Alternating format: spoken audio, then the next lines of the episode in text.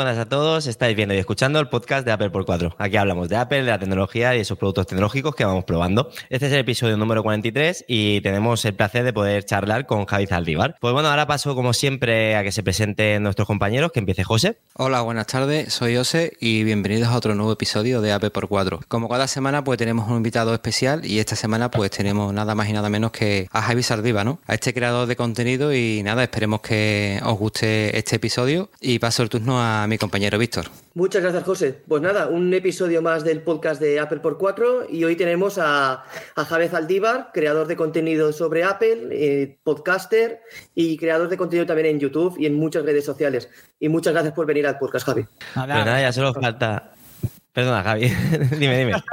nada, nada, que gracias a vosotros por invitarme y yo encanta, ya sabéis, me apunto siempre a bombardeo. Así que vamos a charlar y disfrutar. No sé si te comentó un poquito eh, David Avellán de, que, estuvo aquí, que le pusimos un poquito eh, nervioso, le fuimos chinchando y tal y cual. A ti va a ser lo mismo, ¿eh? O sea, no te preocupes, va a ser lo mismo. Entonces, si quieres, pues bueno, empezamos. Me he dejado la música, ya la he puesto, ¿vale? Esta es la introducción, si quieres, empezamos ya un poquito con las experiencias de, los productos Apple, ¿vale? ¿Cómo fue tu entrada al ecosistema de Apple? Pues el primer equipo que yo tuve de Apple fue, creo que como a muchos nos ha pasado, de mi generación y anteriores, ya los, a, los nuevos seguramente no les pase lo mismo, pero yo empecé con un iPod, que fue el iPod Nano de sexta generación, si no me equivoco, era rojo, alargado, aún no tenía pantalla táctil ni nada, y fue el primer producto que, que tuve de la manzana. Realmente fue mi padre quien me introdujo un poco en todo el mundillo de Apple. Siempre cuento una anécdota, y es que yo pues tenía, yo qué sé, 10 años, quizás, ¿no? 10, 12 años, que mm, mi padre me dijo, oye, vamos a comprar un ordenador de Apple, un, un Macintosh, tal, no sé qué. Y yo le preguntaba, ¿pero eso tiene Messenger? Porque era la época en la que pues, hablábamos con nuestros amigos por Messenger, ¿no? Y me dijo que no, o sea, me dijo, no, no tiene Messenger, tal, no sé qué. Y dije yo, pues entonces no lo quiero. Entonces siempre digo que igual, igual si ahora me pregunta que si me compro un Mac, le digo que no, ¿sabes? es que, el Messenger marcó, marcó, mucho, ¿eh? El Messenger, yo me acuerdo que salíamos y lo primero que, que, pedíamos era, oye, ¿tienes Messenger? y lo, curioso, lo curioso que mucha gente empezaba con el, con el iPod, ¿no? Víctor también empezó también con, con el iPod, ¿no, Víctor? Sí, con un iPod de cuarta generación que me lo trajeron desde Estados Unidos. Fíjate. Para que veas que sois muchos los que habéis empezado por ahí. Y, eh, yo empecé con un. Bueno, verdaderamente mi mujer empezó con un iPhone 5. Yo decía que la pantalla era muy pequeña. Yo era mujer en ese momento. Y después me metí con un iPad Air. El primer, el primer iPad, el, el, Air. Y la verdad que me encantó. Y ahí ya decidí seguir hacia adelante. Un iPhone 6 eh, Plus, me parece que era. ¿Vale? El, sí, el S Plus, perdón. Y la verdad que me quedé ahí, fue, fue tremendo. A partir de ahí ya, ya soy uno más de Apple. Yo en esa época era un poquito más, más hater, ¿no? Era, era del team de, Android, ¿no? La verdad que yo, yo, yo empecé tarde en Apple, ¿no? Pero sí es verdad que he visto mucha, mucha gente que empezó con el iPod y la verdad que fue un dispositivo que marcó, marcó una, una época en mucha, en mucha gente, ¿no? Sí. A mí, a mí me pasó como Javi también, que fue mi padre que me introdujo todo el tema del ecosistema de Apple. Bueno, los oyentes de Apple por cuatro ya lo sabéis. Y, por ejemplo, te ves otra una pregunta, Javi. ¿Cómo los productos de Apple eh, han influenciado en, tu carrera como creador de contenido y filmmaker? Porque sabemos que también, aparte de creador de contenido, te dedicas a, ser filmmaker por, por cuenta propia, ¿no? Sí, pues ha impactado. Yo creo que si no ve, si yo no hubiese conocido Apple y no hubiese entrado dentro del mundillo, no estaría aquí ni haciendo contenido ni tampoco dedicándome a crear para otros, como bien has dicho, como filmmaker.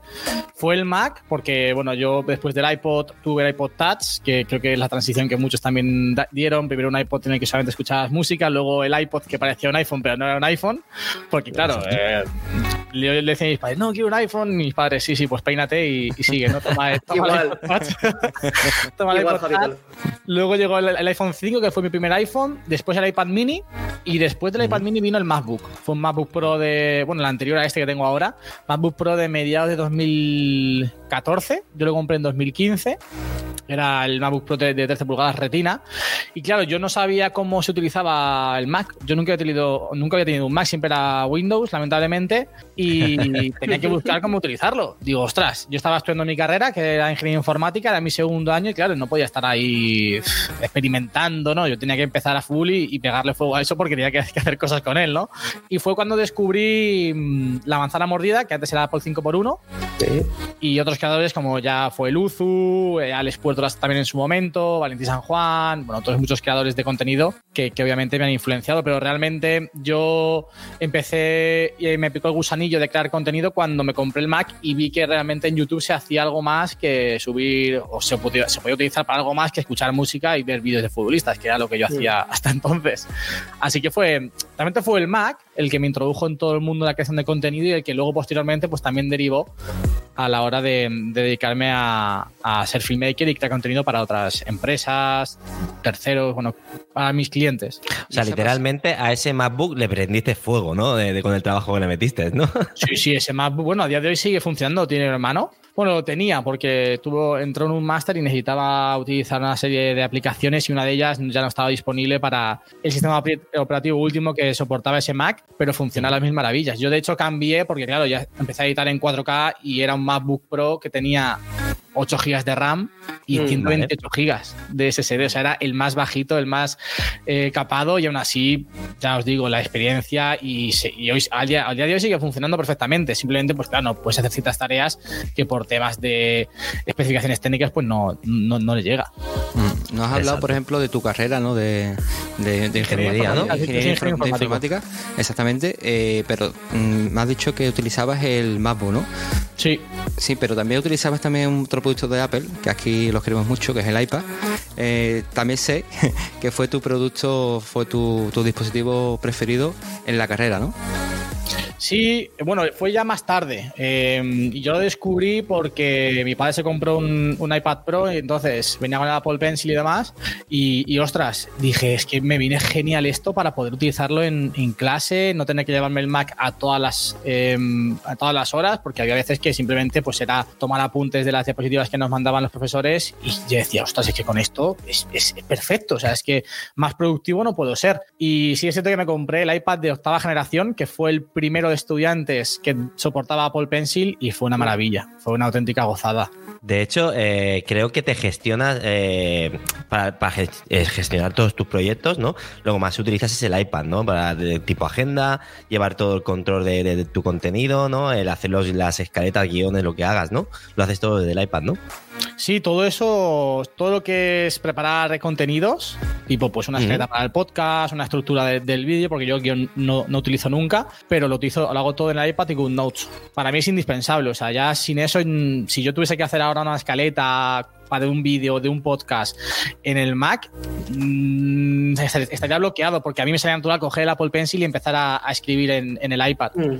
Así que sí. Y además ahora, con las posibilidades que nos ofrece iPadOS de conectar el iPad al monitor, pues muchas veces estoy tanto mis contenidos como el de otros clientes, estoy con el Apple Pencil en la pantalla, pero luego tengo también en, el monitor pues Notion, Fantástica, el recordatorio, es que más o menos es por donde voy gestionando todo el tema de tareas y proyectos y es una gozada yo estoy intentando meter a José en tema de Notion, porque utilizamos notas de Apple, ¿vale? Utilizamos mucho lo que es el tema nativo, pero es que Notion es una pasada. A mí me, gusta. Lo utilizo, o sea, sé utilizarlo muy poquito. Pero bueno, ya tengo una base ¿eh? de datos para, el trabajo, tengo una base de datos de todos nuestros clientes y tal, que funciona muy bien. Lo que pasa es que José todavía está un poco reacio a, dar el paso. lo que pasa es que Notion tiene una curva de aprendizaje un poquito compleja, ¿no? Cuando, por ejemplo, yo aquí utilizamos eh, la aplicación de notas nativa y la verdad que es muy sencilla. Y ahora adaptarme a otra aplicación de notas, la verdad que me se hace un poquito engorroso, la verdad. A mí de notas no me quitáis, ¿eh? poco a poco pasaréis por el aro. Se, puede decir que tu, aplicación preferida del iPad es GoodNote. Sin ningún tipo de duda. Sí, sí, sí. O sea, yo, es que yo realmente el resto de acciones que hago con el iPad las podría hacer perfectamente con el Mac. Pero lo que hago en GoodNotes no lo puedo hacer en ninguna otra en ningún otro equipo. ¿Y tu iPad preferido? Te lo pregunto porque somos más muy, me muy, fanáticos, ¿eh? Y el que pudiese tener siempre es el iPad Pro de 11. Buen iPad. Pues eres de las primeras personas que dice ese tamaño de iPad, ¿eh? Porque la gente se divide o en el mini o en el Pro de 12,9. Mm. Y el 11 es ideal, o sea, teniendo en cuenta, claro, que siempre tienes un MacBook al lado. Exactamente, si no tienes un MacBook. Claro. Esto yo lo he dicho mucho en los vídeos. Para mí, el complemento iPad Pro de 11 y MacBook Pro o MacBook Air, lo que quieras tener, o iMac o Mac Studio, lo que, sea, ¿no? Mac Mini, es perfecto porque al final, si tú tienes que hacer alguna tarea en una pantalla más grande, o bien conectas, o bien utilizas el MacBook, o bien utilizas el iPad junto a un monitor. La parte buena de 11 pulgadas es que es súper portable. Y yo, por ejemplo, cuando voy a utilizar el iPad para ciertas acciones fuera de casa en la que realmente es el iPad mi ordenador, pues las 11 pulgadas no me limitan durante una hora o dos. Ahora, si tú vas a utilizar el iPad siempre lo digo, como un equipo principal, como si fuese tu ordenador principal, pues yo creo que sí que lo ideal es irte a 12,9 porque al final es un tamaño de pantalla mucho más grande y al que estamos mucho más acostumbrados, sobre todo, a poder aprovechar cuando haces acciones de productividad o haces algún trabajo o cualquier acción que hagas, al final en, el largo plazo va a ser mucho más cómodo una pantalla más grande. Yo me paso igual. Para que te hagas una idea, el combo que el combo que tenemos José y yo es un Mac Mini, él tiene el M2 Pro, yo tengo el M1 a secas y fuera de casa utilizamos los dos el iPad. Tanto José como yo eh, movemos todo el tema de, bueno, gestionarnos y tal, lo gestionamos todos con, el iPad, incluso en el trabajo también lo utilizamos mucho, tanto en mm. sus tareas como las mías. Eh, Víctor creo que este año va, a pedir algo, un iPad nuevo. Ya, toca, porque tengo un iPad de iPad. Sí, tengo un iPad de quinta generación, que a ver, que no está mal para todo el tema de hacer algo de creación de contenido también. O sea, es verdad que se queda un poquito corto, pero para ver películas, YouTube y redes sociales, el que es el iPad educacional es una muy buena entrada para todos aquellos que quieren tener un iPad. O sea, y es un iPad económico. Sin duda. Mm. ¿Hay, otro, ¿Hay otros pues, dispositivos de Apple que, te, que te gusten, que te llamen más la atención que el iPad? Todo me gusta. sí, hombre, que, que por ejemplo, el Apple Watch. Sí, Apple Watch también. O sea, desde la primera versión siempre ha habido un Apple Watch en mi muñeca. De hecho, la gente se sorprende cuando me quito el Apple Watch o cuando me ven sin Apple Watch en algún momento, que es raro. La marca que tengo en la muñeca, o sea, mi muñeca ya tiene la forma del Apple Watch. Sí, eso me pasa. La hendidura. Es muy heavy porque y el color. Es ¿eh? blanco, es blanco y la hendidura sí.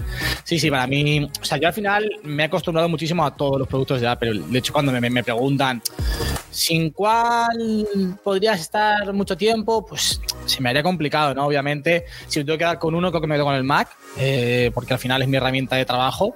Podría hacer, creo que el resto de cosas con otros equipos de otras marcas, mm. pero a todas, con todos los equipos de Apple que tengo, siento un cariño especial, sobre todo porque me aportan mucho en el día a día, ya sea el Mac, el iPhone, el iPad, el Apple Watch, los AirPods, los HomePod.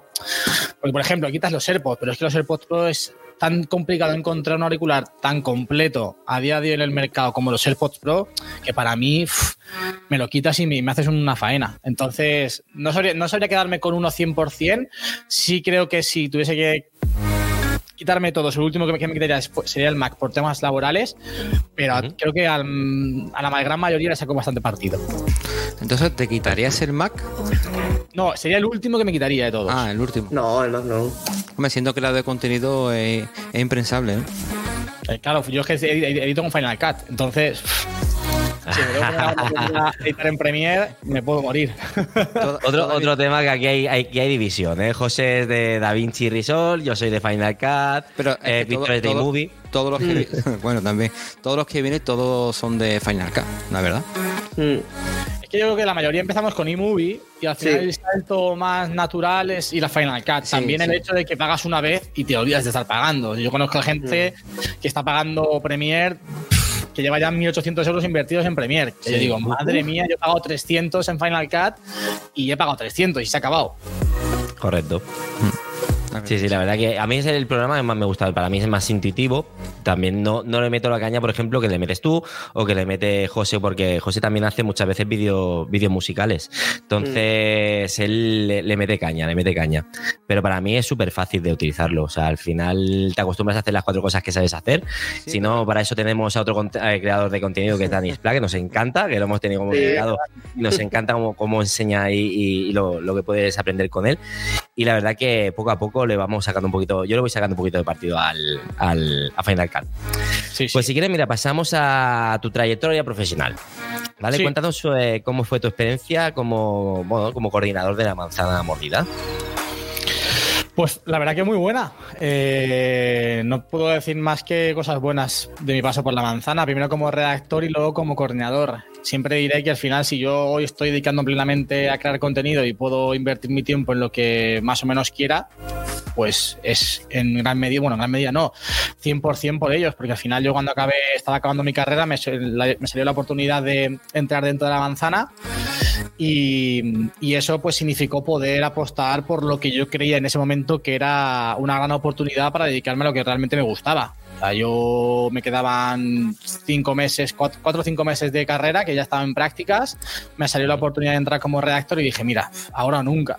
Es verdad que parece cuatro meses que estaba de, de 8 de la mañana a 8 de la tarde, porque empezaba en las prácticas, hacía mis 8 horas y luego entraba otras 4 o 5 en la manzana.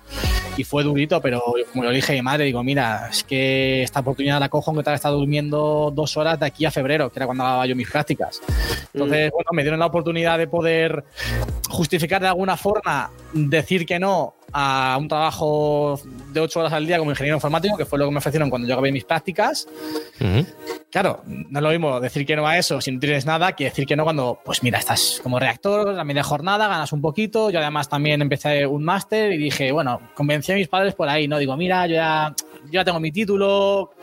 Afortunadamente, como ingeniero informático puedes trabajar a día de hoy cuando quieras, porque al final tiene muchísimas salidas y tienes muchísima oferta laboral pero quiero enfocarme aquí en la manzana. Además, aprovecho y saco el máster de marketing digital y comercio electrónico, que voy a ir más tranquilo que si estuviese ocho horas. Por ahí convencí un poco a mis padres y también me, permitió pues, empezar a, darle más caña al canal. Surgió también que justo empezaron a llamarme muchas empresas de Puerto Llano para crearles contenido. Entonces, pues fue explotar todo un poco gracias a, eso.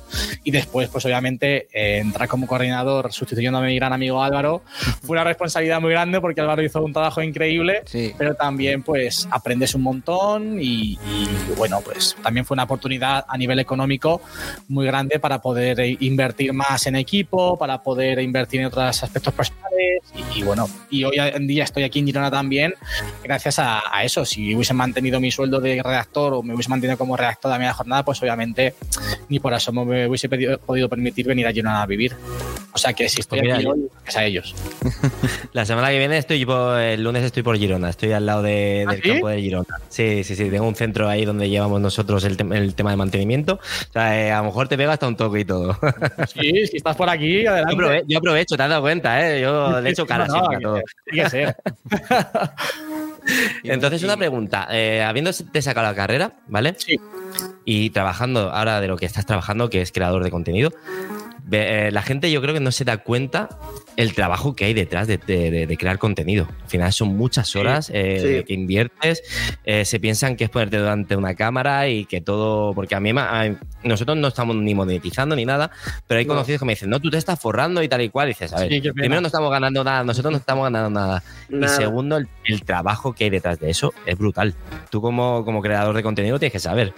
Sí, no, al final estamos.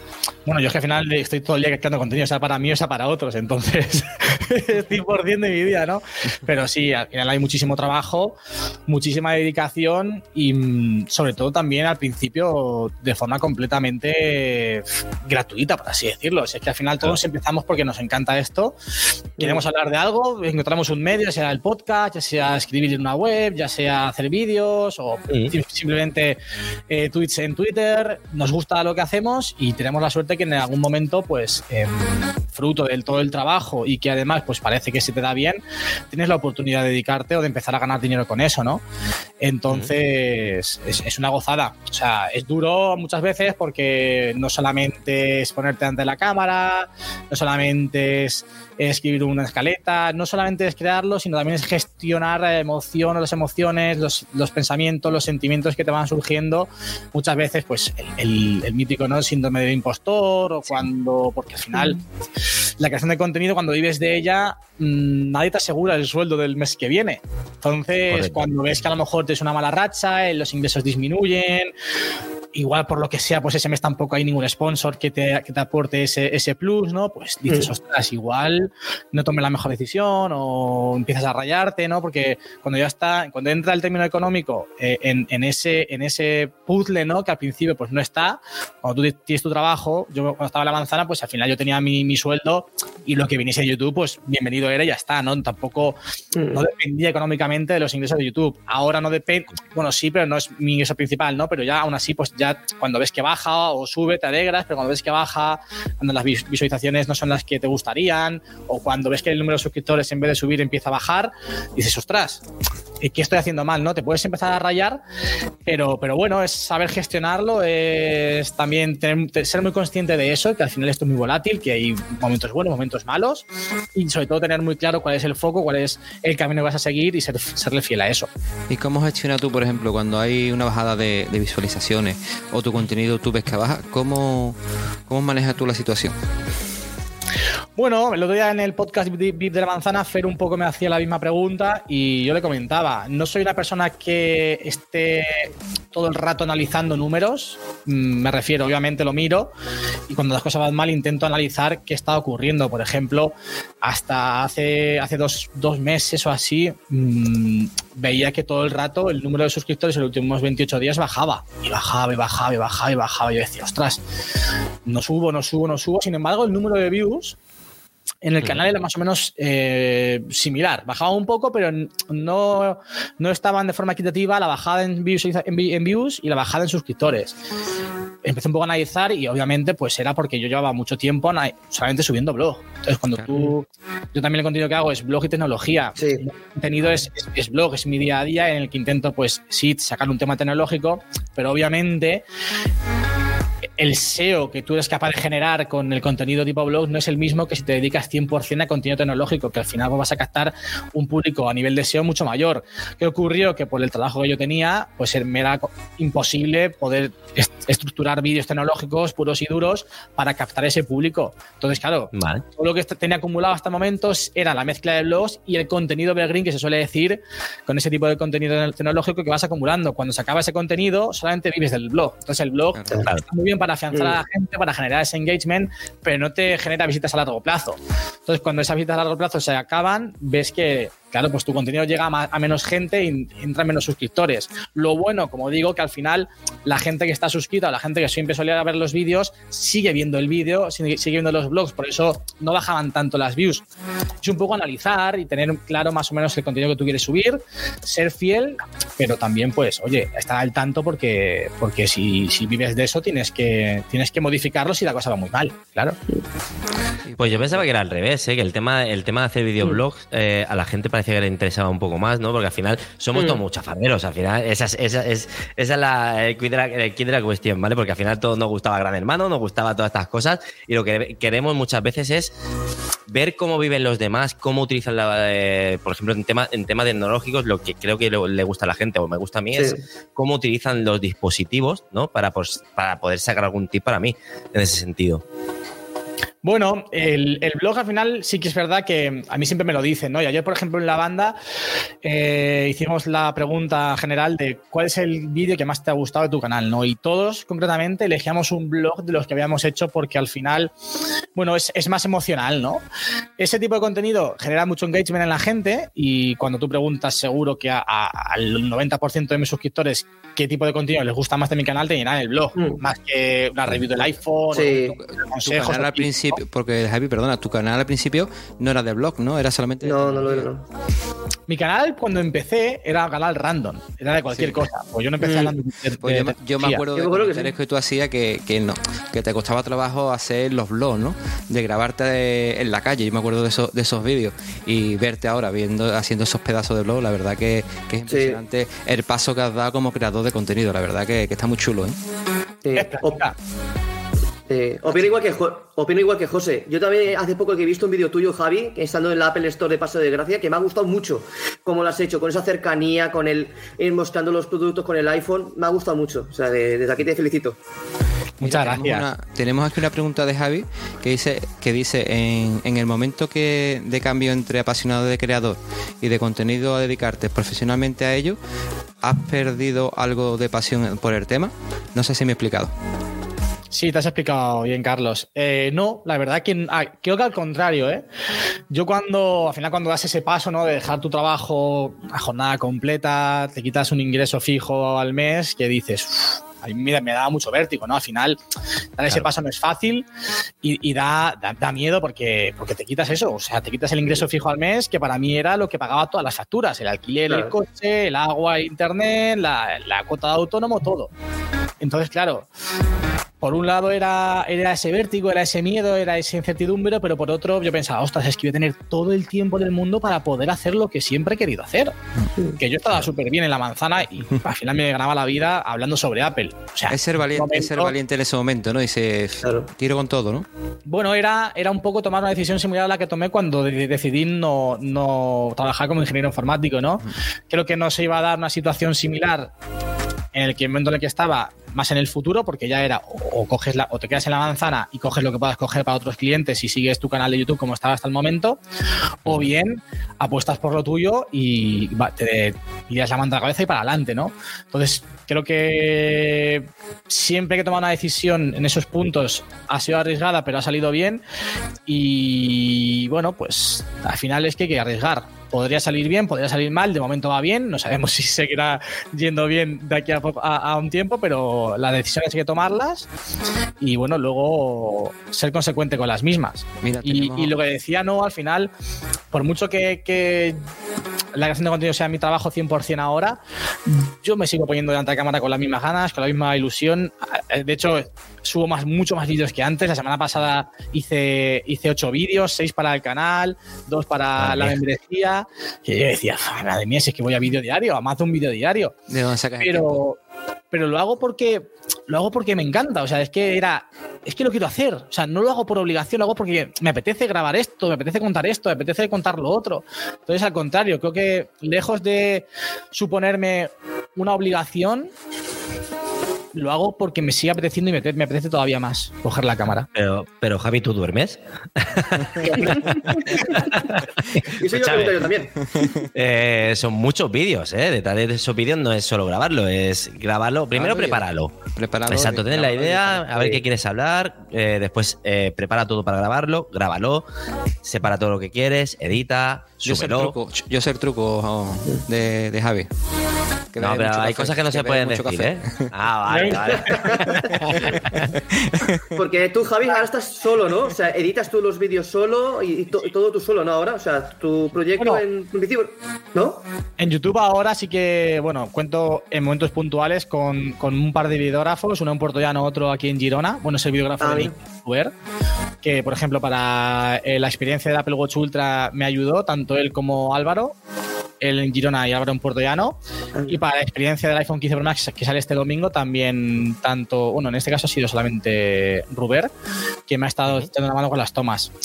Al final, si quieres hacer un vídeo estético de algún producto, tienes que tener a alguien que te grabe. Eso claro. correcto. Así que pues más, tienes que hacerlo. Invierto ese dinero en esos vídeos más concretos o para cualquier otro, simplemente coger b-roll de, diferentes equipos, pero luego sí, luego el tema, todo el tema de edición y grabación y, todo, pues es, corre mi cuenta, sí, sí.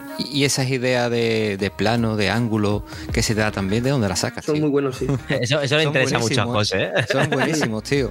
Pues de otros creadores.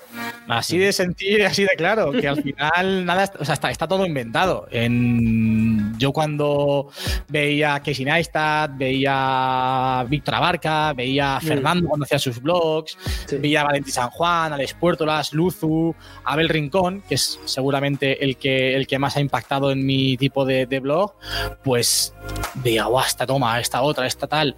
Y llega un momento en el que cuando tú te pones a hacer blog, pues intentas de alguna forma vale, si este, este, plano de esta persona era así, ¿cómo tengo que poner la cámara para que el plano sea el mismo? Y, vas aprendiendo, vas haciendo los tuyos y poco a poco. Al final el tema del blog, mucha gente dice que, que, ostras, qué soltura, ¿no?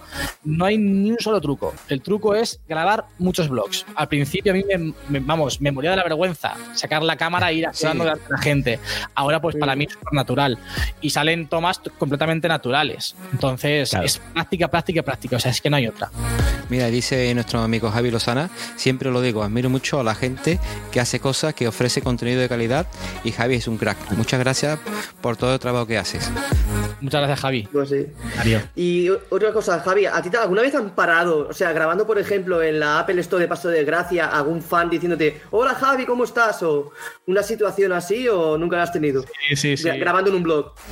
Sí, mola mucho. O sea, grabando blog.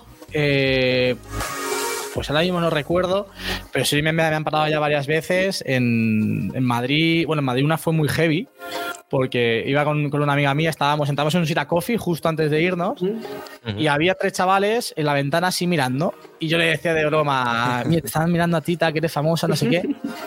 Total, que pedimos el café, tal, salimos y nada más salir, andé nada, tres metros escuchamos Javi, Javi, Javi, Javi. Eran los chicos que me estaban mirando a mí, me dieron una foto. Luego un portero me han parado también tres o cuatro veces para pedirme una foto. En Barcelona recuerdo que cuando fue, David a Paso de Gracia a comprar el Apple Watch Ultra, también nos reconocieron a ambos.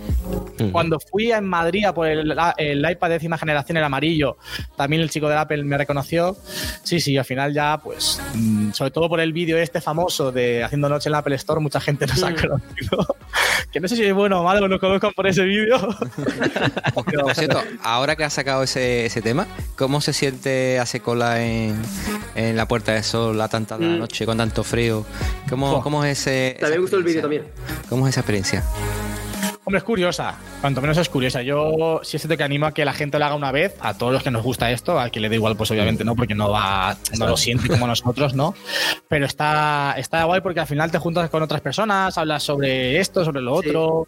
Yo recuerdo a un chico argentino el año anterior que también se quedó con nosotros a hacer noche. Bueno, eh, es diferente, te juntas con gente que tiene esa misma pasión por, por Apple y mola, mola. Eso sí, luego pasas un mm. frío y al día siguiente estás reventado al final del día.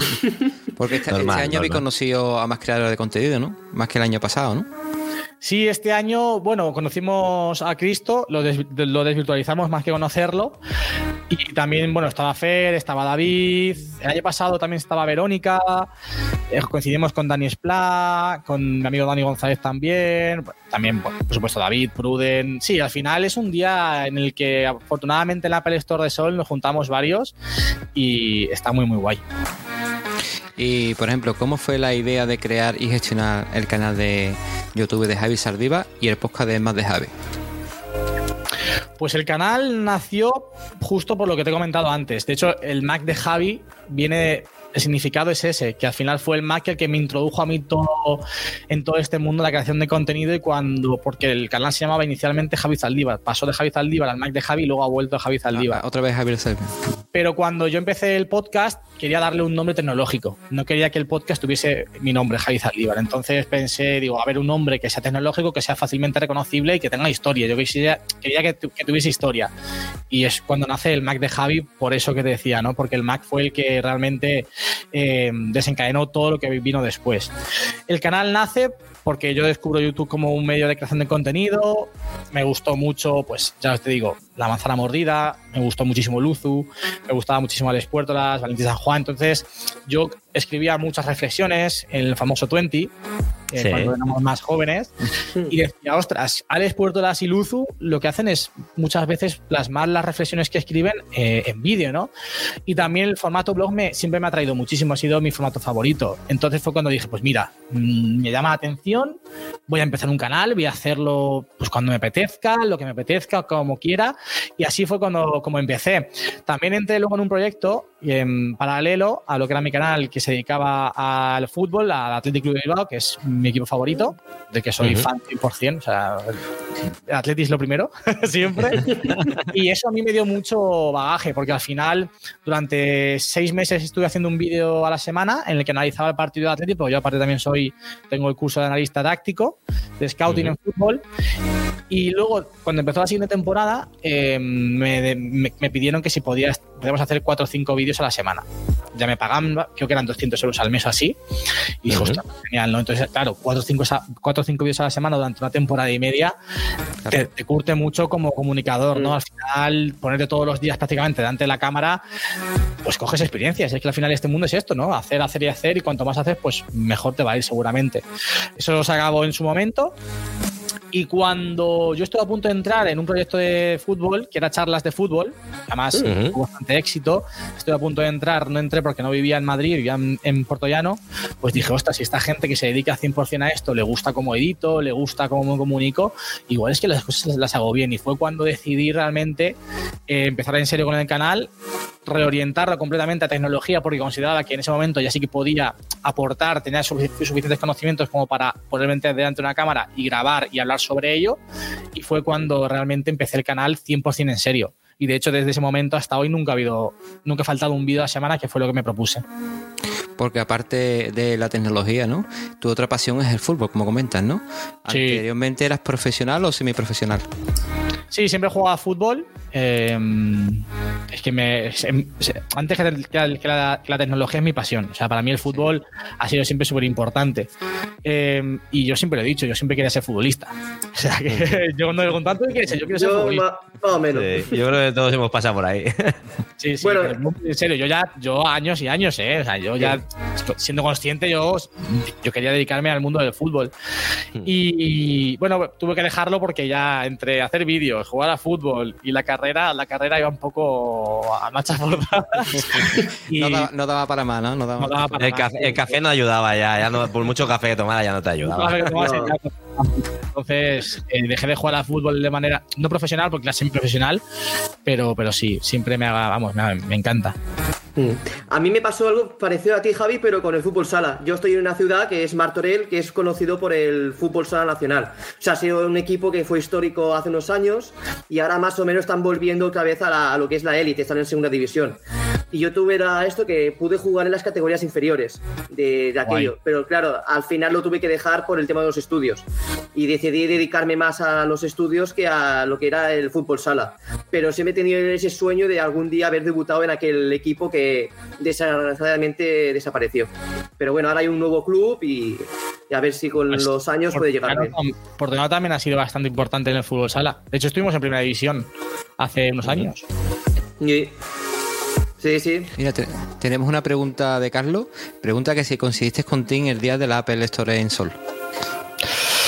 Estuve el día de antes en la Apple Store. se te escapó, tío, se te escapó. Uy, por los pelos, macho. Mira, cuando vimos David y yo que estaba Tim Cook al día siguiente de cuando estuvimos nosotros, dijimos, no, no nos lo podemos creer. Pero no, no, no coincidí con él. Qué pena. Eso, la verdad que es, es, es, una, mm, digamos, la palabra mal sonada, no la voy a decir, va, pero tiene que dar mucha rabia. Tiene que dar mucha rabia. sí, sí. El día de antes de estar ahí y, y perdértelo, ostras. Otra preguntita que tenemos aquí es cómo es ser eh, freelance de filmmaker, ¿vale? Sobre todo para en, en Javier Media. Eh, y cuéntanos un poquito tus, tus impresiones. ¿Te está pues, gustando? ¿Te está estresando? No, a mí me encanta. O sea, al final el contenido me, flipa. Y todo viene por el canal de YouTube. Yo siempre lo digo. Todo lo que me ha venido a nivel laboral, lo que no, de lo que no es ingeniería informática, viene por el canal. Yo entré en la manzana porque hacía vídeos en YouTube sobre tecnología y me empezaba a llamar la gente para hacerles vídeos porque yo hacía vídeos en YouTube. Entonces, bueno, es, es una parte más de mi trabajo que me, que me gusta muchísimo. Si es que yo disfruto tanto la parte de grabación, de edición, de preparación, de captación de clientes, porque al final cuando hacemos un vídeo, yo siempre lo digo, el vídeo tiene que transmitir. Y cuando tú haces un vídeo para un cliente, primero tienes que tener muy claro lo que ese cliente quiere transmitir al público que quiere impactar. Primero, qué público quieres impactar. Segundo, qué quieres transmitir a ese público. Y ostras, cuando eres capaz de transmitir esa emoción, porque al final el vídeo lo que hace es transmitir emociones, pues es un trabajo súper gratificante. Cuando te escriben, Javi, increíble el vídeo, perfecto, qué nos gusta, tal, eh, es una satisfacción muy, muy, muy, muy, muy grande, la verdad. Y claro, porque tú, eso. tú para, tus vídeos, claro, tú sabes lo que quieres en todo momento, pero cuando ya tratas a, clientes, claro, te tienes que posicionar muy bien en lo que ellos quieran, ¿no? Eh, ahí es donde está lo difícil, ¿no? De, tu trabajo, es saber qué es lo que quiere el cliente y después eh, enfocarlo ahí que les guste. Sí, y al final no solamente. Yo por eso digo que soy creador de contenido, no solamente filmmaker. Al final el, filmmaker pues hace el vídeo y ya está, ¿no? Pero creo que ser capaz de ponerte en la piel del cliente, yo esto lo aprendí mucho con la carrera, ¿no? Al final la toma de requisitos cuando haces un software, pues es, esto, pero aplicado al vídeo, ¿no? Hacer muchas preguntas al cliente, pongo siempre el mismo ejemplo. Una vez me llamó una logopedia que querían hacer vídeos para que viniesen los, los chicos y chicas, los pequeños y pequeñas, a la logopedia. Y yo les preguntaba, bueno, ¿vuestro cliente cuál es? dice el niño, digo, no, vuestro cliente no es el niño, es el padre. Porque el niño no, no el niño de tres años no está en Instagram para ver un vídeo y quiere ir a la logopedia. a lo mejor sí, ¿eh? bueno, tres años. bueno, ahora hay de todo, ¿eh? Que estar al padre del niño. Entonces, ¿dónde está el padre del niño? Igual el padre del niño, la gran, el gran porcentaje de los padres de esos niños no están en Instagram, están en Facebook. Ah, no es lo mismo, el mismo mensaje no puede ser el mismo, ni se puede transmitir de la misma manera a la gente de Instagram que a la gente de Facebook. Entonces, todo ese proceso también es súper importante para que realmente el vídeo tenga sentido, porque el vídeo no es solamente una imagen bonita que vaya todo acorde a una música y que visualmente sea atractivo, sino que realmente pues, consiga el objetivo que tiene esa, esa persona o ese negocio, que es impactar en ese público, generar esas emociones en ese público y que después te venga un retorno, porque por mucho, por muy bonito que sea, si luego no retornas, el vídeo no funciona, no está bien hecho. todo ese proceso a mí también me gusta mucho y, lo disfruto. Mira, aquí dice Javi, ¿qué tal? Y lo que pasa es que Mosquita aquí. ¿Qué ánimo con tu contenido? Nos vemos pronto por Madrid, ¿vale? Es todo tech. Sí, nos vemos pronto por Madrid porque tenemos la cara de la banda el día 23 de diciembre. Así que todos los que queráis venir estáis invitados. El 23 de diciembre eh, compartiremos por algún sitio un enlace para que la gente se pueda apuntar en Eventbrite y así saber más o menos cuánta gente vamos a estar y poder planificar mejor toda la mañana. Y, como has comentado el tema de... Ah, perdona, José, te he pisado. No, que le veis que después de todo lo que hace, ¿no? ¿Qué proyecto tienes entre manos hasta el día de hoy? Pues bueno, eh, mi canal de YouTube, mi podcast, la banda, eh, todos los clientes que tengo en Puerto Llano y, y aquí trabajando en Girona con Atlética Fair que estamos montando ahora un estudio de grabación de podcast y de vídeo, Nikia, Salud de Café y, yo, en Casa Athletic, que son las, las Office. Así que el proyecto nuevo que vendrá en 2024, bueno, esperemos que esté antes de que empiece 2024, es eso, un estudio donde iremos a los... Para creadores de contenido, ¿no? Sí, es...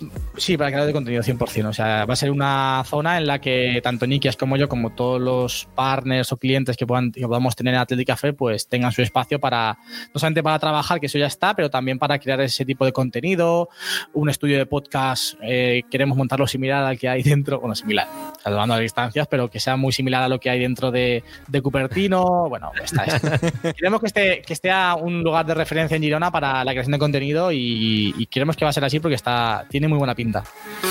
Bueno, oye, eso no, no, eh, es poco, ¿eh? Todo lo que, queréis, lo, que entrenando y lo que queréis hacer, ¿eh? No es poco, no es poco. Mm, Nosotros nos conformamos con subir en, YouTube, que ya aquí lo decimos, que, la gente se va suscribiendo, pero de momento, oye, empezar a, tener esas aspiraciones mola mucho porque dices, ostras, eh, vas viendo que todo va creciendo y al final eso es lo que te hace decir, pues mira, quiero seguir hacia adelante, eso, eso tiene que ser un gustazo.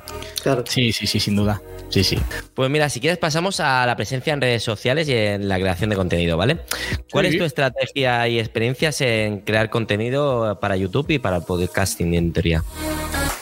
Porque aparte de eso, ya, ya, eh, si quieres, eh, empezamos por YouTube y, eh, podcast. Y después, si quieres, le damos a Instagram y todo lo demás. Muy bien. Pues al final, YouTube, creo que ahora sí que he conseguido 100% el equilibrio que siempre he buscado de tecnología y blog. Primero, porque el blog es el contenido que más me gusta hacer generas un engagement brutal y creo que bajo mi punto de vista y a título personal es lo que yo quiero conseguir, ¿no? Que la gente que, me siga no me siga únicamente porque hablo de Apple o porque hablo del iPhone o por tal, sino me siga por, por porque está acorde a mi forma de vivir, a los valores que yo transmito, a, la forma de vivir en general, ¿no? Y luego también porque creo que em, conocer mi, día a día, conocer cómo soy yo, también hace que la gente que luego vea el contenido puramente tecnológico pueda ponerlo mucho más en contexto. Al final, nosotros que hacemos contenido de, de, tecnología, sea en vídeo, en podcast, pues influenciamos a que la gente luego se gaste un dinero en X productos. Si la gente sabe más o menos cuál es nuestro día a día, podrá valorar mucho mejor si la experiencia o la opinión que tenemos estos creadores sobre esos productos a ellos les valen, ¿no? Porque al final no es lo mismo un creador de contenido que una persona que no que utiliza el, iPhone pues para subir ciertas fotos a Instagram y ya está, ¿no?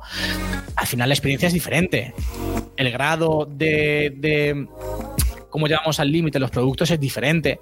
Entonces, yo creo que eso también lo tiene que tener siempre muy en cuenta a la hora de valorar nuestras opiniones, nuestras experiencias, para que ellos luego gasten el dinero de la forma más adecuada posible, que no tenemos que olvidarnos que en ese aspecto tenemos mucha responsabilidad, porque hay gente que, se, invierte su dinero, miles de euros en un producto porque Javi lo ha dicho, porque David lo ha dicho. Tú has tenido, la, culpa, Javi, de, muchos productos que me he comprado. ¿eh? Claro, entonces. Vaya, eh, qué guay, ¿eh? la responsabilidad, ¿eh? ¿Te han gustado o no? Sí, hombre, claro que me han gustado, claro que me han gustado. yo, antes, de, por ejemplo, de comprarme un iPad, comprarme el iPhone o comprarme el Apple Watch, me he mirado tu vídeo, me he mirado el vídeo de, cualquier otro tipo de creador de contenido y siempre había influenciado en la compra de, de nosotros, de los usuarios, ¿no? En este caso, ¿no? Mm. Bueno, y mucha gente también se basa en vuestras opiniones para comprar otros productos. Al final, por eso digo que, hay que ser siempre muy honestos cuando opinamos de estos, de estos temas, porque son productos que son muy caros, que cuestan mucho dinero, que a la gente le cuesta mucho tiempo y esfuerzo ganar ese dinero y que tienen que invertirlo de la mejor manera posible. Entonces, nuestra opinión tiene que ser lo más honesta posible, que nos podemos equivocar. Por supuesto, que yo me equivocaré 50.000 veces, pero siempre que hablo de algo, lo voy a decir y lo voy a llevar hasta el final porque es lo que creo y es mi opinión honesta. Que luego me puede equivocar o no, pero honestidad siempre. Y después también está en que eh, no todo el mundo utiliza los productos de la, misma manera. Tú, por ejemplo, eh, puedes decir, pues mira, esto te va a ir bien para una cosa y después te dicen, no, es que, vale, es que no te he terminado de explicar de que yo utilizo, eh, por ejemplo, en vez de que se compre un Mac, ¿vale? Ellos utilizan, depende de qué programa de Windows y al final no quieren complicarse en ponerse Windows en el Mac ni nada de nada.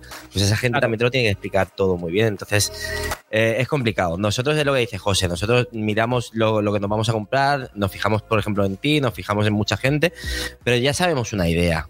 Tenemos eh, un badaje en, el mundo tecnológico, pero hay gente que no. y ahí es donde está el problema. Hmm. Hay que tener en cuenta que nuestro contenido es mucho de búsqueda, entonces hay gente que entra simplemente a iPhone 15 Pro Max, ve el vídeo y, no ve más, o ve uno más y ya está, y no tiene ninguna información antes para valorar si realmente esa opinión es, es adecuada o no es adecuada. Entonces hay que ser muy responsables con eso. Y también el blog te hace no, no, no, poder mentir. O sea, yo al final ellos ven lo que yo utilizo en el día a día. Si yo les estoy vendiendo un producto por el que X que me ha pagado no sé cuántos euros, pues van a ver si realmente lo he, hablado de él porque me han pagado y mi opinión está, está comprada o porque lo utilizo en el día a día, porque lo van a ver si lo utilizo o no lo utilizo.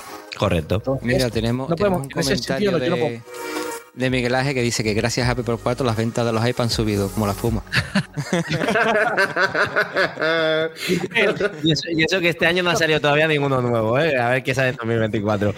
Pero te, voy bueno. te voy a hacer una pregunta, Javi. Eh, hablando de que también te dedicas al videoblog, ¿algún consejo para los que se quieren iniciar en este tema? Porque tanto Cristian como yo eh, no ha picado el gusanillo más de una vez, pero nos arrancamos a decir, voy hacia adelante, voy a empezar a hacer videoblog. ¿Qué trucos nos daría o qué consejos nos daría para, para empezar ahí? Pues mira, un consejo es que consumáis mucho videoblog, que consumáis mucho blog, o sea, que veáis contenido sobre él. Y luego, un consejo que siempre doy yo es, cuando estéis grabando, no contéis lo que vais a hacer, porque ya lo van a ver. Vale. Yo pecaba mucho eso en los inicios. Voy a ir a tomar café, voy, ahora voy a editar, ahora voy a comer, ahora voy a ahora voy, ahora voy. Si lo van a ver. O sea, si al final lo van a ver porque vas a grabar. Cuéntales otra cosa. No sé, pues mira, ha pasado esto, o el otro día vi, o he subido este vídeo y no me ha funcionado, o hemos pensado en un tema del podcast. Al final la cámara tiene que ser un amigo al que tú le vayas contando cosas y luego el resto va a ir sucediendo. ese es el consejo que yo doy porque yo he pecado de eso. De voy a, voy a, voy a. Obviamente siempre, no, pues ahora vamos a ir con tal que hemos quedado. Vale, eso sí, pero estar todo el rato. Y ahora voy a comer, y ahora voy a editar, y ahora voy a grabar, y ahora voy a ducharme, y ahora voy. Si lo van a ver. Entonces, claro, claro. aporto información porque también de esa forma, eso la gente siente, porque yo, yo, yo, también consumo, ¿no? Yo también soy consumidor. Pues siento que me, es como un amigo, es una persona que está ahí al otro lado y me está contando su vida. Mm. Correcto. Y una pregunta, pues eh, ¿cómo enfocas el, el, podcast? ¿Lo enfocas distinto a los vídeos? ¿Más o menos quieres seguir la misma tónica? Lo enfocas distinto, ¿no? Es como más, más, libre para ti, ¿no?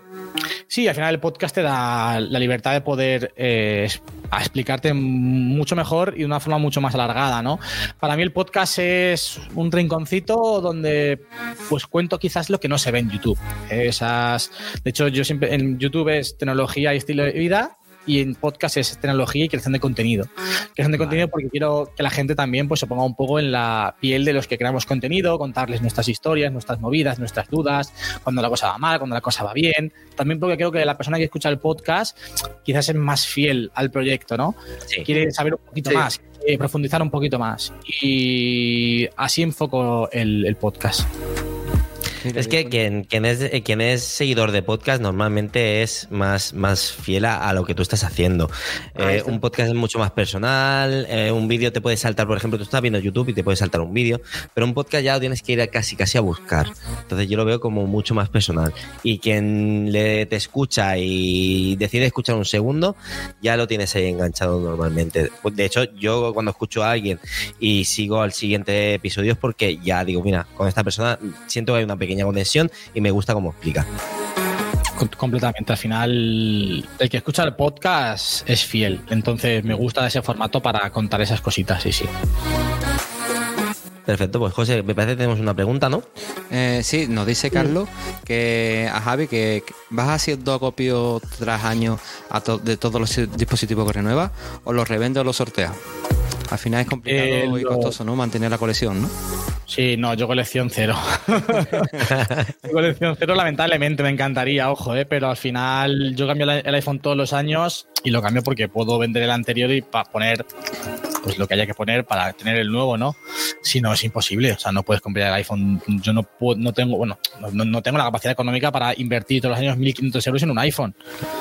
Entonces, vale sentido yo voy revendiendo todo lo que no utilizo, claro, para poder estar el salto al siguiente. Lo que no vendí fue el MacBook, porque eso sí que me lo regalaron mis padres como, como trabajo, como eh, premio cuando acabé la carrera.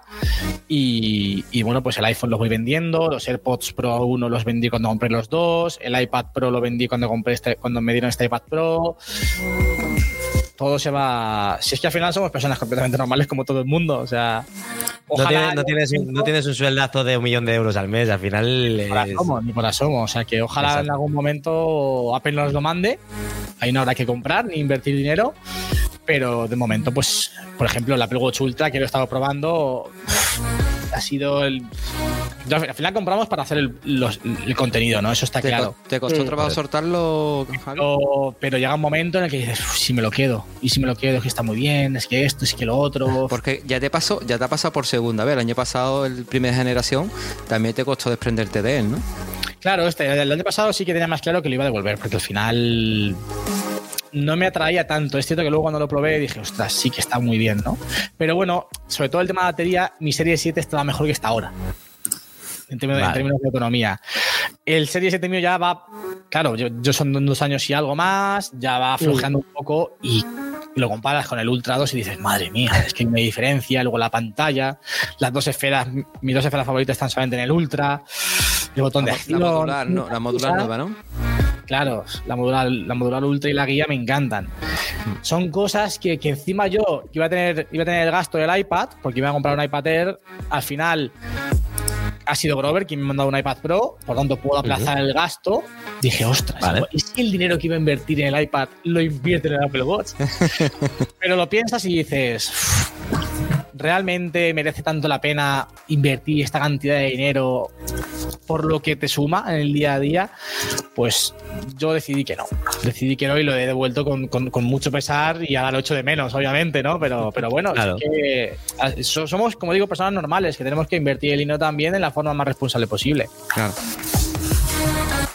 Vale, pues creo que Víctor te quiere hacer una pregunta ahora que esta le interesa mucho hacértela a él. Vale, Víctor. Sí, bueno, ya os he comentado antes que eres ingeniero informático y bueno, quería saber más o menos tu experiencia en la carrera. Yo recientemente me he graduado en Ingeniería Electrónica y Automática Industrial. Bueno, los, de, los del podcast de Apple por 4 ya lo saben.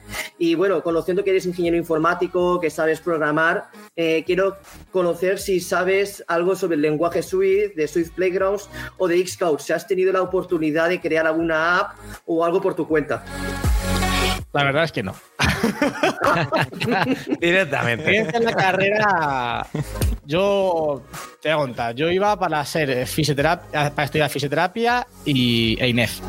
Por la parte esta del deporte, a mí el deporte me apasiona. Yo, como quería ser futbolista y no podía, yo me rompí el cruzado y para unos y la persona que me recuperó, que es Irene, que luego hizo Fisio Vital, que es uno de mis clientes en Puerto Llano, pues fue quien me recuperó. Entonces yo pasé un verano entero en el fisio y dije, ostras, igual esto me gusta.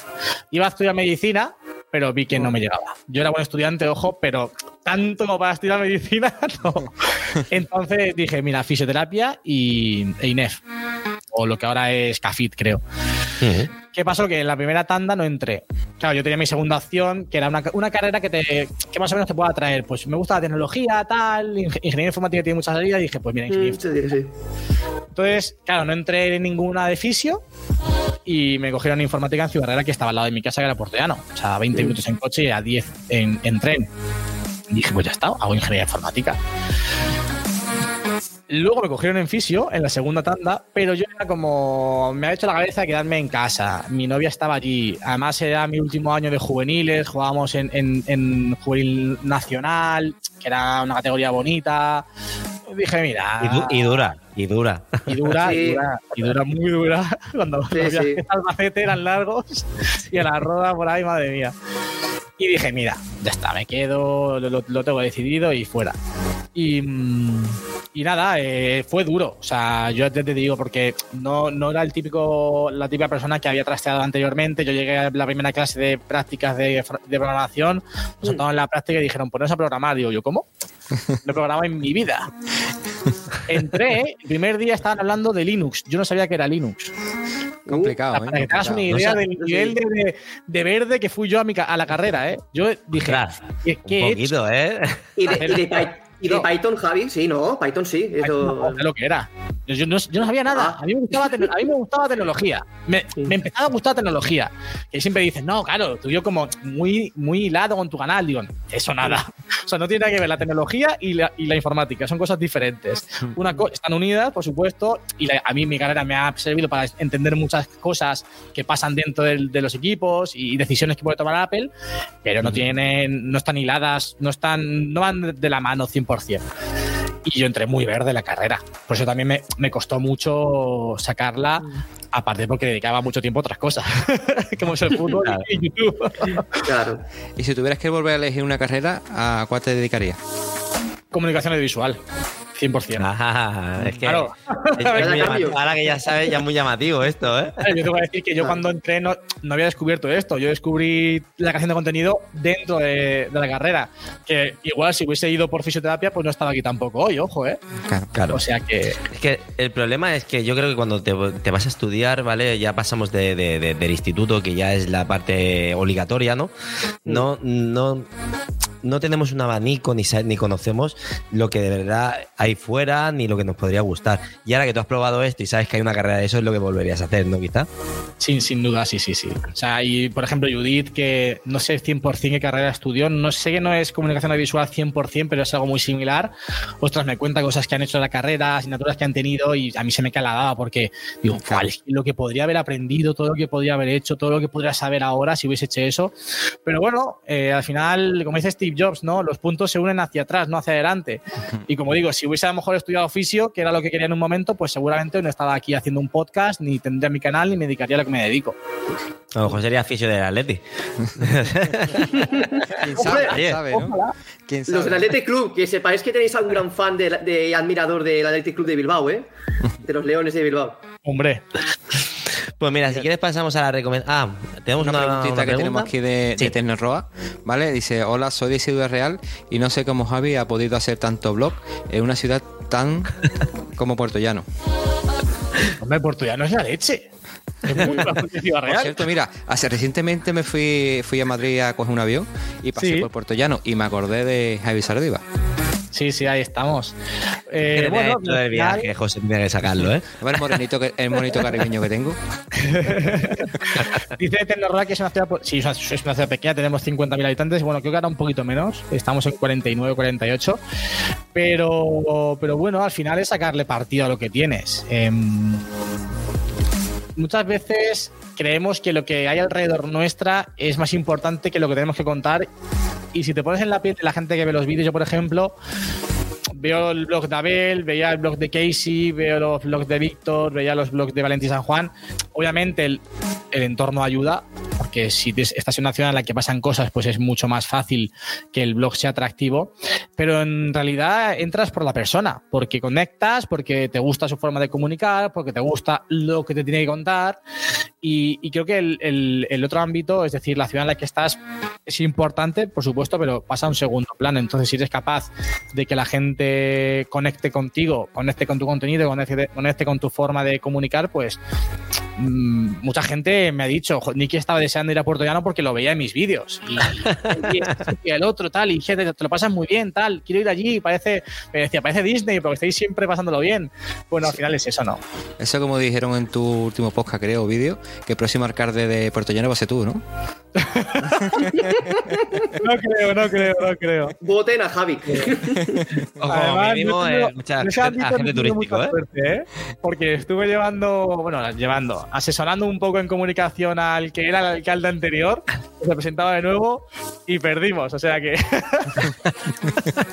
Mira, igual no hay mucha suerte en el ámbito tenemos político. otro comentario de Carlos. eh, dice, mm, ¿de qué fue tu T- Mi TFG fue eh, sobre una extensión de una aplicación que ahora mismo no recuerdo. Fíjate. Era un servicio y lo que hice yo fue como extender una, una parte de la misma, pero no recuerdo muy bien. Creo que era un plug, hice un plugin de Jira. Creo algo así. Que no, no- no- no me acuerdo mucho, ya ha pasado mucho tiempo y, y ya te digo, al final lo, lo, lo hice porque tenía que hacerlo. Saqué un 9,5, y medio, ojo, eh. Ah, muy bien. Está muy bien, Está ¿eh? bien, está Aunque bien, está bien. no tal. Buena nota para un TFG. No, está muy bien, está muy bien de contexto. Lo hice porque tuve que hacerlo, pero ojo, ¿eh? Está muy Yo bien. me ¿eh? pongo, me pongo y lo, y lo quiero hacer bien. Ahora, eh, no me apasionaba tanto como me apasiona lo que hago ahora. Bueno, ya sabemos que cuando hace las cosas las hace bien, porque todos tus vídeos Sí. no- a todos nos Al final lo encanta. intentamos. Sí. Lo intentamos. Exacto. Pues mira, si quieres pasamos a recomendaciones y consejos para entusiastas de Apple, ¿vale? ¿Qué aplicaciones utilizas en tu día a día? Pues voy a coger el iPhone. En el Mac, Ah. pues, el dock. mira, en el Mac tengo por aquí eh, WhatsApp, FaceTime, Safari, Google Chrome, Instagram, Twitter, eh, YouTube Studio, Telegram, Spark, IA Writer, Fantastic, recordatorios, Notion, mensajes, notas, fotos, música, Spotify, Madre mía. Apple Music, Spotify, eh, podcast, Final Cut, Lightroom, Photoshop, Bitcap, que es para meter subtítulos, QuickTime Player, App Store y ajustes. Esas son las que están en el Mac. Luego ¿Cuál es la que utilizas Mac, para los subtítulos, Javi? Bitcap está dentro de Setup. Setup. Sí, Vale. Setup. Si entráis, ponéis Bitcap, que es como vídeo, y cap de caption. Mm. Y está súper bien, ojo, ¿eh? además incluso te- te- si tú metes un vídeo que está en castellano y quieres meter subtítulos en otro idioma, te los traduce automáticamente, está súper bien. Me parece súper Vale. súper buena, además es gratis, bueno, gratis, está dentro de Setup. Dentro de su- Exacto. Bueno, luego Setup es una pasada, ¿eh? ¿El qué? Que Setup es una pasada para el tema de las aplicaciones. Sí. eh, pagas una suscripción, pero hay un montón de aplicaciones muy buenas. Sí, sí, 100%. Y luego en el iPhone, pues más o menos igual. eh, Instagram, tengo X, Lightroom, Unfold, YouTube, YouTube Studio, Tu Stories, TikTok. Tu Stories es para, igual os viene bien, cuando queráis promocionar un podcast, os hace como, sea, ponéis el, el enlace directamente y os hace como una historia de Instagram. Incluso escoger Vale. audio, podéis escoger la parte del podcast que queréis que se vaya al audio, está súper bien. Qué guay. La- recomiendo un montón. Em, luego podcast, Telegram, Safari, CapCut, Apple Music, fotos, mensajes, WhatsApp. Voy a ir al modo normal, que estoy en el modo trabajo. Eh, Grow, que es una aplicación muy parecida a la, a la de fitness de Apple, pero te permite también gestionar todo el tema del, del sueño dentro. te Esa la promocionó. Esa la promocionó Mm, David. Sí, exacto. Sí, David utiliza mucho Grow y Gentle Strike. Yo utilizo más Grow que, que Gentle Strike. Me gusta más por la estética, por el widget que tiene, tal. Y la verdad es que tampoco. Esas son las principales. Eh, bueno, sobre todo Fantastical, que es donde gestiono todo el tema de tareas. Y la que no te podrías quitar de todas las que tiene, por ejemplo, imprescindible. Dice, esta aplicación la necesito sí o sí. Pues las que te he contado son las que utilizo más porque al final son las que tengo puestas en los modos de concentración. Hombre, a ver, Vale. por ejemplo, Grow podría sustituirla por fitness sin ningún problema. Es más un poco de estética o de capricho, ¿no? Pero luego, por ejemplo, Instagram es que trabajo con ella, Lightroom igual, Unfold igual, en Telegram tengo el, el- el grupo con la gente de la comunidad VIP. Mm, He intentado este año, cuando hice el reset del iPhone y lo organicé, tener las aplicaciones imprescindibles en las pantallas principales. Luego sí, luego están instaladas otras, otras tantas, pero que al final, si el modo trabajo es para trabajar, estén justo las que necesito realmente para no tra- distraerme. Y luego en el modo normal, si no puedo quitarme TikTok, por ejemplo, que me la he quitado para no estar todo el rato entrando, o por ejemplo YouTube Studio, que siempre la tenía muy a mano, hay Mm. veces que cuando las cosas van mal no es tan sano meterte todo el rato en YouTube Studio. Te dije, Claro. mira, Claro. fuera. En el modo normal, quito YouTube Studio, que por, por lo menos si, si quiero entrar, que me, me cueste más trabajo tener que buscarla, ¿no? Pero ¿Y cómo- intento cómo en ese sentido que las que tengo a mano sean las imprescindibles. He visto en tu vídeo de aplicaciones que tengo, creo que era, que hablabas Sí. sobre los modos de concentración y tienes Sí. un widget de reloj que marca el día del calendario en rojo. ¿Cuál es ese? Sí, eh, lo he hecho con Widgy. Me enseñó Judith a hacerlo. Queda chulísimo. Ujú. Eh, lo estoy montando en pantalla ahora, a ver si enfoca. Voy a dejar el Sí, brillo Ese, ese, ese. Sí, lo he hecho con Widgy. Es que Widgy es una aplicación súper buena para poder personalizar. Yo nunca había hecho, Judith me enseñó y, y ya, ya veis, queda súper bien. Y tiene chulo. muchísimas- Tiene muchísimas opciones. Creo que voy a hacer un vídeo pronto de cómo he personalizado yo el iPhone. Creo, ¿eh? lo tengo en lista de ideas. Si me cuadra y tal, lo haré. Y contaré como los cuatro o cinco que. Vale. Yo que he hecho tres en total, aunque uno es el mismo, pero cambiando de color. Contaré cómo los he hecho para que si la gente lo quiere replicar, pues lo, lo tenga fácil. ¿Y utilizas las aplicaciones nativas? Sí, de hecho, fíjate, siempre llevo años y años uti- utilizando Todoist y este año por fin nunca he utilizado recordatorios, pero nunca es nunca. O sea, yo que hasta que empecé a utilizarla había notado en mi vida como 10 recordatorios en recordatorios. y me he pasado Vale. recordatorios y estoy súper contento. Primero porque me he quitado un gasto de Todoist, la versión premium. Luego es que está muy bien porque también se integra dentro de Fantastical, que es una cosa que no entiendo. ¿Cómo puede ser que no se integre dentro del calendario nativo de Apple? Eso no lo entiendo yo tampoco. Es verdad, tienes razón. oh, Tienes igual. razón, tiene- Quitar de Fantastical también Es si un- es un yo pudiese ver no- dentro del calendario las tareas, de, los recordatorios. Es más, en la versión gratuita de Fantastical entra. Que me dice, bueno, si fuera la versión premium, dice, lo puedo entender, ¿no? Incluso, pero Sí. en la versión gratuita entra también. Y lo bueno para mí, recordatorios, que me encanta, es el tema ya de, de los avisos por ubicación. Para mí es súper eh, es súper útil. Es decir, mira, para no olvidarme cuando llegue a casa, que sí que es verdad que José sabe que me olvido de un montón de cosas, Sí. pero, pero ostras, el, el llegar a, un- a una localización y que te lo recuerde, eso para mí Mm. es súper útil. Sí, y sí, para ustedes, ¿cuál, cuál es la aplicación nativa que menos, que menos os gusta? Para mí, Freephone. para mí también. Ostras, pues Igual. Freeform igual. No lo he usado. En Freeform sí que me gusta. Yo te- De hecho, ¿Sí? el, todo el tema ¿Sí? del estudio, eh, como pues, la parte del de la sala de podcast y tal, es una, una sala aparte. Y Vale. el otro día estuvimos Nikias y yo, pues hicimos un cuadrado y empezamos a dibujar, aquí va a ir esto, aquí va a ir lo otro. Y luego lo duplicamos y empezamos a meter el enlace del producto que habíamos visto en Ikea. Ostras, nos quedó súper guay. Y a mí es una aplicación que, que sí que me gusta. Quizás la que menos hasta ahora era recordatorio, Vale. pero ahora me encanta Mm. todo el día. Quizás casa sea la que menos utilice. Mira, nos comenta Yo, sí. Carlos, eh, espero que las próximas versiones de iOS tengan los widgets más avanzados, como lo que comenta Javi, y nos ahorremos aplicaciones de terceros. Pues seguramente. Yo creo que si aquí viene algo que tiene que haber. Bueno, al final ya sabemos que Apple va poquito a poco. Hmm. Sí. Cuando, Ah, cuando, cuando viene lo hace chingando de bien. golpe se queda sin Pero lo hace bien las cosas. Mm. Siempre. Cuando Apple lo hace, lo hace bien. Y hace Sí. muy bonito. Como dice David, Apple lo hace todo muy bonito. Yo aquí ¿ves? le- tengo que pegarle un palo a Apple con el tema de los widgets. Eh, por A desgracia, esta semana eh, he tenido un, un Samsung en mis manos y he tenido. que- yo. eh, aquí. No, no, no sabría decirte cuál es. Yo ya, ya me he perdido en la nomenclatura, me he perdido en todo el tema de Samsung, me, me he perdido. Perdona, otra cosa. Termina que voy a comentar otra cosita ahora que ha dicho Javi eso. Cuando me voy. Vale. Y tuve que poner un widget de, de pantalla de, de un calendario y podías interactuar desde el widget, cosa que en Apple todavía eso les cuesta y, me- y lo agradecería muchísimo. No tener que entrar en la aplicación, o sea, tocar el, el widget y que te vaya la aplicación en sí para poder hacer cosas. Creo que sería súper bueno eso. Mira, Sí. lo, que, que- lo que quería comentar es, por ejemplo, que dice, eh, me criticáis ustedes de que yo no utilizo Apple TV, ¿no? Ya Javi, estamos. Javi tampoco. Ya Javi empezamos. tampoco. Javi tampoco. ¿No una oportunidad, ¿no tienes ¿eh? el Apple TV? Yo tengo aquí el Apple TV, ¿eh? ah, no tiene. Bien, a ver, es de los nuestros. El que- eres el único raro, tío. Eres el único raro. entonces el Eh, que la idea. más antiguo. Una Apple TV para Navidad para José. Apple TV 4K para Navidad. Recauda- José. recaudamos fondos para que me compren una Apple TV. Yo la compré hace. ¿Cuánto? Poquito. Un mes y medio, así como mucho. Claro. Sí, sí. ¿Y qué tal la experiencia? Cuéntanos. Cuenta, cuenta. Pues mira, me gusta mucho porque puedo ver YouTube en la tele. Ah, antes no podía. Ah.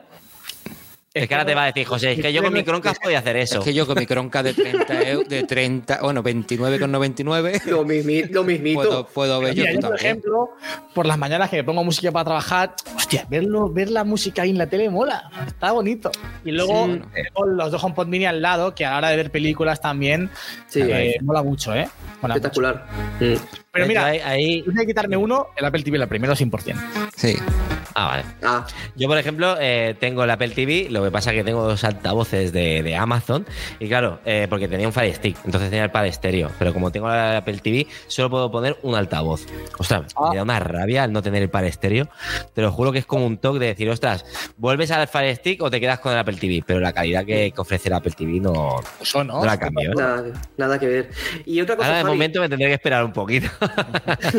que viene, viene épocas así un poquito y con dos niñas tengo que, tengo que privarme. Sí, sí, sí. ¿Y productos HomeKit, Javi, has podido utilizar en casa también o has tenido la oportunidad de castear con ellos? Sí, hombre, estuve viviendo tres meses en casa de Nikia. Casi nada, ¿no? Casi nada. Sí, es una maravilla, de verdad, es una maravilla. Lo que pasa es que son, no son muy económicos. Hay que invertir dinero. eh, y, y mira, es una cosa que tengo muy pendiente porque yo ya he colaborado con IF. De hecho, en Porteno tengo dos accesorios que me mandaron ellos. Hmm. Y tengo pendientes desde que me mudé aquí, que lo hice en abril, fíjate. Tengo pendiente eh, hacer un correo y deciros, oye, mira, os propongo un vídeo colaboración, me mandáis productos, yo domotizo la casa y lo enseño, tal. Que al final también es así como funciona un poco el tema de las colaboraciones. Pero no, he, no les he escrito, macho. Esto es, es como esa tarea que tienes en la mente de posponer, posponer, posponer. Pues yo posponiendo desde abril. Ya tendré que escribirles un ¿Y día de esa experiencia en vivir en casa en Ikea con tanta domótica, cómo Ah, fue? maravilloso. O sea, es una Es maravilla. una. Porque lo tiene todo, ¿no? Eh, ventanas, puertas, televisión, Todo. luces. Y, eh, ¿El temperatura. baño, incluso. el baño también? El baño, yo entraba al baño y se encendía la luz sola. Joder. Y poner la música, que esté la música en la habitación, esté la música en el baño, está la música en el estudio, está la música en el salón, está la música en la cocina. Para mí, es, para mí era- eso era lo mejor. La Lo de la aplicación de casa tiene que ser una pasada, ¿no? Interruptores por todos lados, ¿no? Eso no, si no hay interruptor, o sea, no tienes que utilizar los interruptores. No, pero me refiero cuando No. tú estás en la aplicación de casa de HomeKit. Ah, sale- sí, sí, sí, bueno, bueno, bueno, eso es una Eso locura. es una pasada. Una locura. Eso es una interruptores pasada. por todos lados. Hay un vídeo en el canal en el que lo cuento todo, ¿eh? El, el- fue el penúltimo día que estaba en casa de Nikias antes de, irme ya, hice el vídeo, porque Nikia si no me mataba. Me dijo como, no hagas el vídeo de Honky de mi casa, te cobro cuatro veces más. vale, vale, amigo, lo hago, lo hago, lo hago, lo hago. Pues yo siempre he sido pro, pro HomeKit, eh, Javi. Siempre que he podido también en mis redes sociales, he podido traer también productos de, de la gama HomeKit y de verdad que son una maravilla. O sea, tenemos el tema de luces, sensores de temperatura, sensores de proximidad. Es una maravilla. O sea, Eso si pueden, sí. una maravilla, sí, señor. Mira, nos dice Sí. Carlos que, que se plantea comprar una Apple TV de cara a futuro para poder mostrar en Mac, en la tele, como segunda pantalla, como hace con el iPad. Mm. Y como ciclo domótico también, Carlos. Si puedes, también. Sí, y sí. Coral nos dice que su Smart TV lo hago desde hace algún tiempo, que utiliza el Smart TV. Tú de las mías, Coral. Sí, es que la, la mía no es Smart TV. De hecho, yo me compré la Apple TV 4K, pero mi tele no es 4K. Bueno, pero ya lo tienes para cuando sí, te sí. compres la siguiente tele. efectivamente, efectivamente. Exacto. O se pide una colaboración a marcas. O, Eso alguna marca me quiere mandar una tele 4K, Samsung, el teléfono, o el teléfono también, me lo podéis mandar si yo lo pruebo. es contenido al final. tenemos a David Avellán que dice que, que viva Alexa. David, no digas eso, hombre. Es que somos de Steam Apple, hombre. hombre. También funciona muy bien, eh, Alexa. ¿eh? Sí. Gracias a, ver, los productos de Apple. ¿eh? Se está quedando un poquito atrás, pero, o sea, atrás, estancada, pero sí que verdad funciona muy bien. A mí me gusta, ¿eh? es lo que yo tengo, es lo que dice también Javi, que al final HomeKit sube mucho de dinero y es complicado el poder hacer pues todo el piso o la casa o con, con, con productos de HomeKit. Al final tira para eso, para Alexa o para Express, ¿no? Sí, exacto, es que al final tiras más por AliExpress. Que pides una cosa y te llega otra, pero bueno, al final si no lo metes en un lado, lo metes en otro. No. es así. O por, o por ejemplo, empezar con la gama de Ikea, de- con las luces. Siempre se empieza por algo. Yo empecé por, la, por los También, productos de, también son caras, ¿eh? También son carillas, ¿eh? Bueno, hay de todo. Sí, sí. Pues, Javi, ¿qué recomendarías de, de accesorios a la gente que, que ya tiene productos de Apple, pero que está empezando a, a- querer tener más ecosistema? Así, pues. Sí. Por Los ejemplo, AirPods. tienen el iPhone, tienen un iPad, tienen el Mac. ¿Qué le, qué le recomiendas? Así tipo accesorios. AirPods Pro. AirPods Pro Eso- 100%. Sí, o sea, yo Vale. soy fan, vamos, eh, acérrimo de los AirPods Pro 2. Bueno, de los 1 También. también. O sea, el Vale. es el auricular por excelencia para mí, el que más utilizo. Y siempre he dicho, si me pusiesen los AirPods Pro al precio de los AirPods más, me compraba los AirPods Pro. Vale. Utilizo Yo tanto también soy de. que les hago partido. Para ti son más cómodos, mucho más cómodos. Sí, sí. Eh, David, por ejemplo, le gustan más los AirPods más. Mm. Sí. sí. mm, Vale, pues si quieres, Víctor te va a hacer una pregunta, que esta es nueva en, en Apple por 4. Te vas a y, la, y la estrenas tú. Te la estrenas- Sí. Para que veas el honor, ¿eh? Que te estamos dando. Eh, eh, inaugura, inauguras esta mini sección del nuevo del, del podcast de Apple por 4 que vamos a empezar a partir desde, desde ti, Javi, hasta los próximos invitados, que es la sección de la pregunta del invitado, donde queremos que lances una pregunta al próximo invitado que tengamos en Apple por 4. No se vale. sabe quién es el invitado, ¿eh? Puede ser una No lo pregunta. sabemos, tampoco Contestar- nosotros. contestará, contestará tu pregunta. Sí. Puedes, puedes, puedes decirle lo que tú quieras. Puedes Vale. hablar de- del universo como si puedes hablar de Apple. Mi pregunta es: em, ¿Cuál es su creador o creadora de contenido favorito? Perfecto. Apuntado queda aquí, ¿vale? Que será, será la pregunta que le haremos. Y ese, y ese Vale, invitado, pues- eh, dirá otra siguiente. Exacto. Vamos Que a no se tener copie, ahí ¿eh? Y una así cada semana. Bueno, haremos una lista, ¿vale? Entonces pondremos tics de esta está hecha, esta está hecha, ¿vale? Y le, le pasaremos en la lista de lo que está hecho. Cuando ya llevemos 50 episodios ya empezará a ser más complicado, pero, pero está bien. Sí, sí. Pues bueno, Javi, eh, hemos, mm, te hemos preguntado ya todo lo que tenemos aquí la- en la escaleta, ¿vale? Entonces ahora pasamos al apartado donde hacemos recomendaciones que te pedimos eh, ayer o antes de ayer, ¿no? Que, que hicieras una recomendación para poder meterla aquí en el episodio. Si quieres, hacemos como hacemos siempre, que empiece José, después eh, va Víctor y irás tú después, Perfecto. ¿vale? Pues venga, José, esto es tuyo. Pues pasamos a las, recomendaciones, a las recomendaciones de la semana al Walmart Sim de AP por 4. Eso, eso.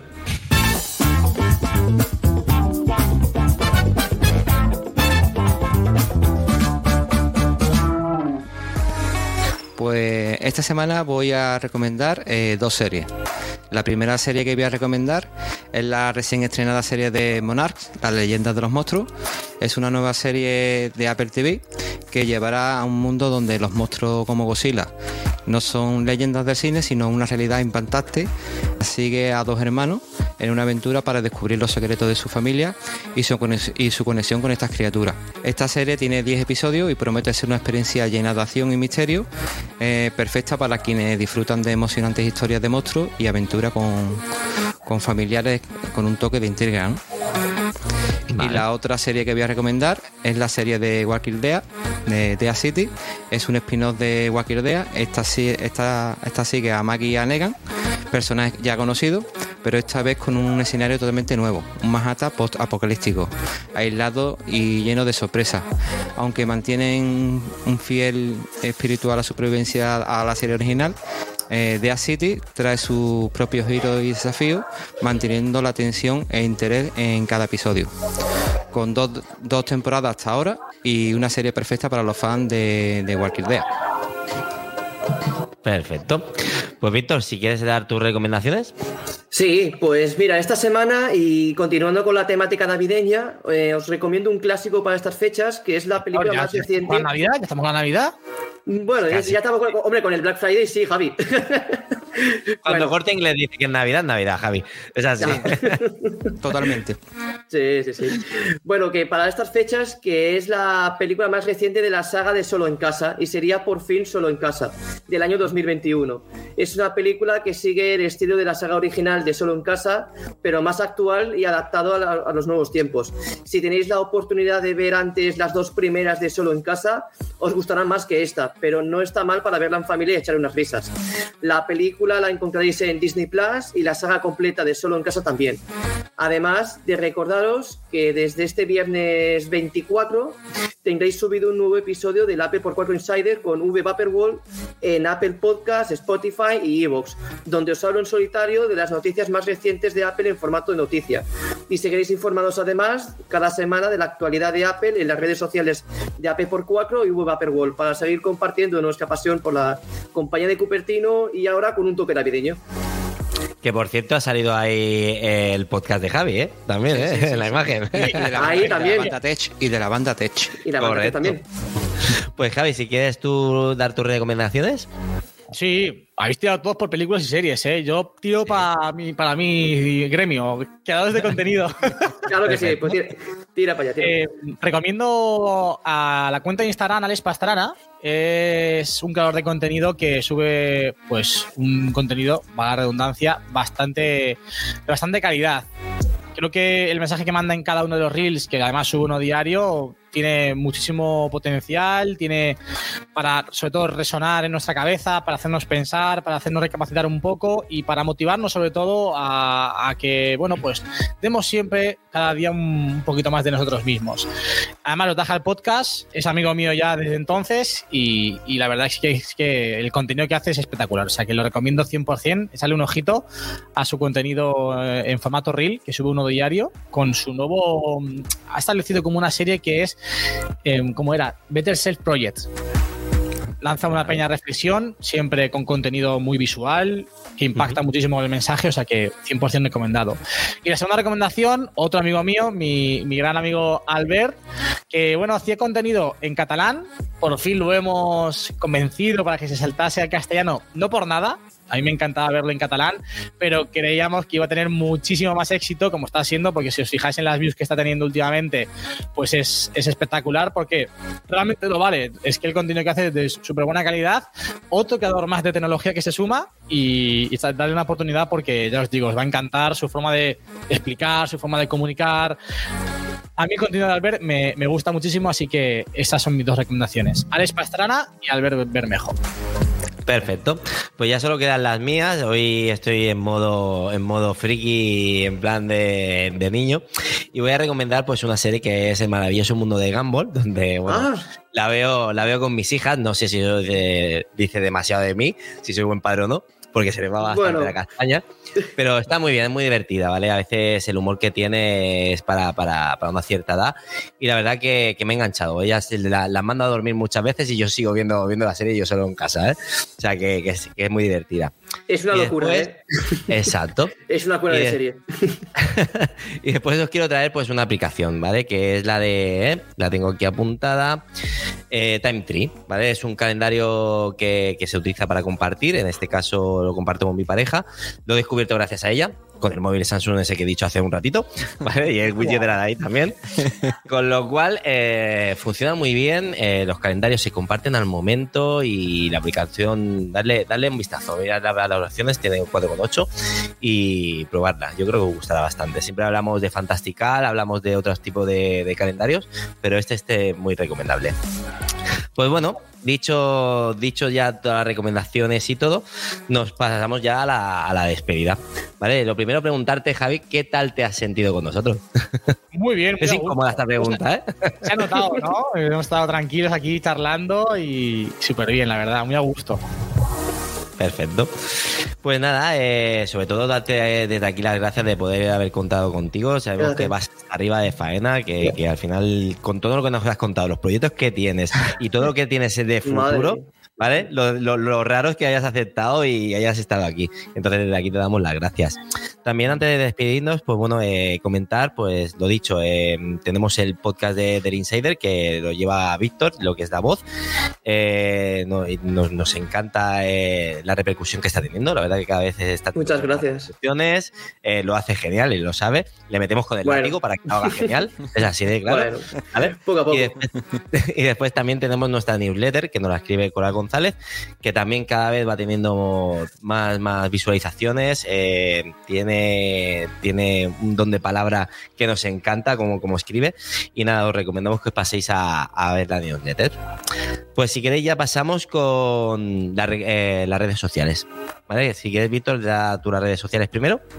Sí, pues bueno, antes de decir las redes sociales, agradecerte, Javi, que hayas venido hoy al podcast de Apple por 4. Me ha hecho mucha ilusión de entrevistarte hoy y estar aquí un rato en el podcast, o sea, de verte en todos los vídeos de YouTube, todo el trabajazo que haces y estar este rato contigo, pues me ha gustado mucho, o sea que te lo agradezco.